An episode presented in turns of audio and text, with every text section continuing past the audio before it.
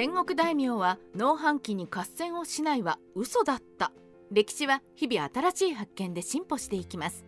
過去のことは記録が残りにくいので推測する部分が多いのですがその後新しい資料が出てくることで推測が誤りであることが明らかになり史実が書き換えられるのです。今回は戦国大名は農繁期に戦をしないのは嘘だったという説を紹介しましょう。戦国大名は農繁期に合戦をしないは嘘。ズバリ。ではせっかちで時間がない人のためにここでズバリと戦国大名は農繁期に合戦をしないは嘘の内容をまとめてみましょう。1戦国時代の合戦グラフを見ると農繁期も戦が起きている。2つまり戦国大名は農繁期でも戦を回避していない。3北条氏では諸足軽衆という非武士身分の傭兵が存在した。4傭兵の正体は諸々の老浪人と呼ばれた不老者や悪党。5土地を持たない老浪人は略奪のしどきである農繁期を狙った。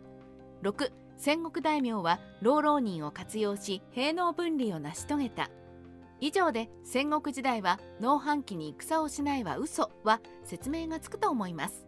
以後はより詳しく農繁期の合戦について見ていきましょう。グラフでわかる農繁期の合戦。このグラフは最新研究が教えてくれるあなたの知らない戦国史という本の53ページのデータを参考に折れ線グラフを作成したものです。戦国時代は4月後半から10月後半までが農繁期でしたが6月の田植え期にはやや合戦数が低下するものの9月の稲刈り時期になるとむしろ合戦数が増えています。従来の通説では兵農分離がなされていない戦国大名の間では農繁期には貴重な労働力である農民を徴用できないので農繁期の戦は回避されたというのが定説でした。そんな中で織田信長が農民からいち早く兵士を分離し銭で雇用するようになり一年中合戦が可能になって勢力拡大を果たしたと説明されていたのです。しかし事実はご覧の通りで織田信長以外の戦国大名も農繁期に合戦を起こしています。一体これをどのように考えればいいのでしょうか。農繁期に合戦を担ったのは別の集団。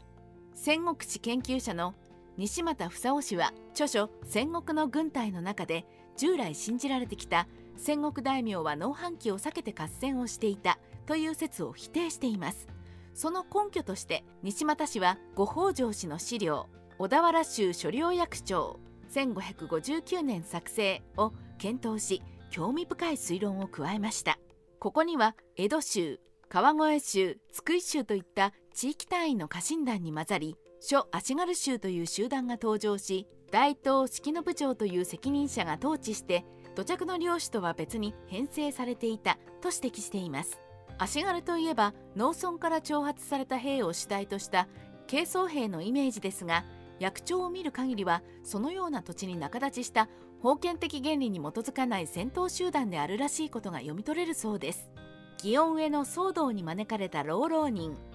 小田原州所領役長に出現した土地に縛られない諸足軽州とはどんな人々だったのか。そのヒントになりそうな記述が応仁の乱後に京都で復活した祇園絵にあります。応仁の乱が1477年に終結すると京都では祇園絵が復活しました。しかし乱後の祇園絵は従来の疫病退散以外にも別の意味合いを持つようになります。それは山鉾を引く町衆行列がことごとく重武装するようになったことです。祇園絵は戦乱が絶えなくなった京都で武装を点検して行進をする軍事パレードの性質を帯びるようになりました。そして性質が違う上行と下行の住民が祇園絵で衝突して合戦に及んだ際人手が足りないサイドが京都に存在したあぶれ者や悪党を諸々の老浪人として傭兵雇用した事実が出てきます。このような老浪人は一定の縄張りを持ち落外ばかりか堺大和の自治都市にもいてお金で雇われ道中のボディーガードや木戸番そして合戦の助っ人をして生計を立てていたようです。都市化が兵農分離を可能にした。戦国時代はそれまで京や鎌倉などしかなかった都市が商業の発達により博多や堺のような地方にも出現して各地で独自の経済圏ができた時代でした。都市の生活では土地を持たなくても銭を稼ぐ手段さえあれば食べていくことが可能でありそこは没落した武士や土地を失い窮迫した農民のような稼ぐ手段がない人々が傭兵として雇用され生きる場でもあったのです。兵農分離は何も織田信長によってのみ行われたわけではなく日本の都市化の進行が貨幣経済を発達させ生活苦にあぶれた人々が傭兵として雇われ戦場に出ていくのを可能にしたから生まれたということができるのではないでしょうか。戦国時代ライターカワウソの独り言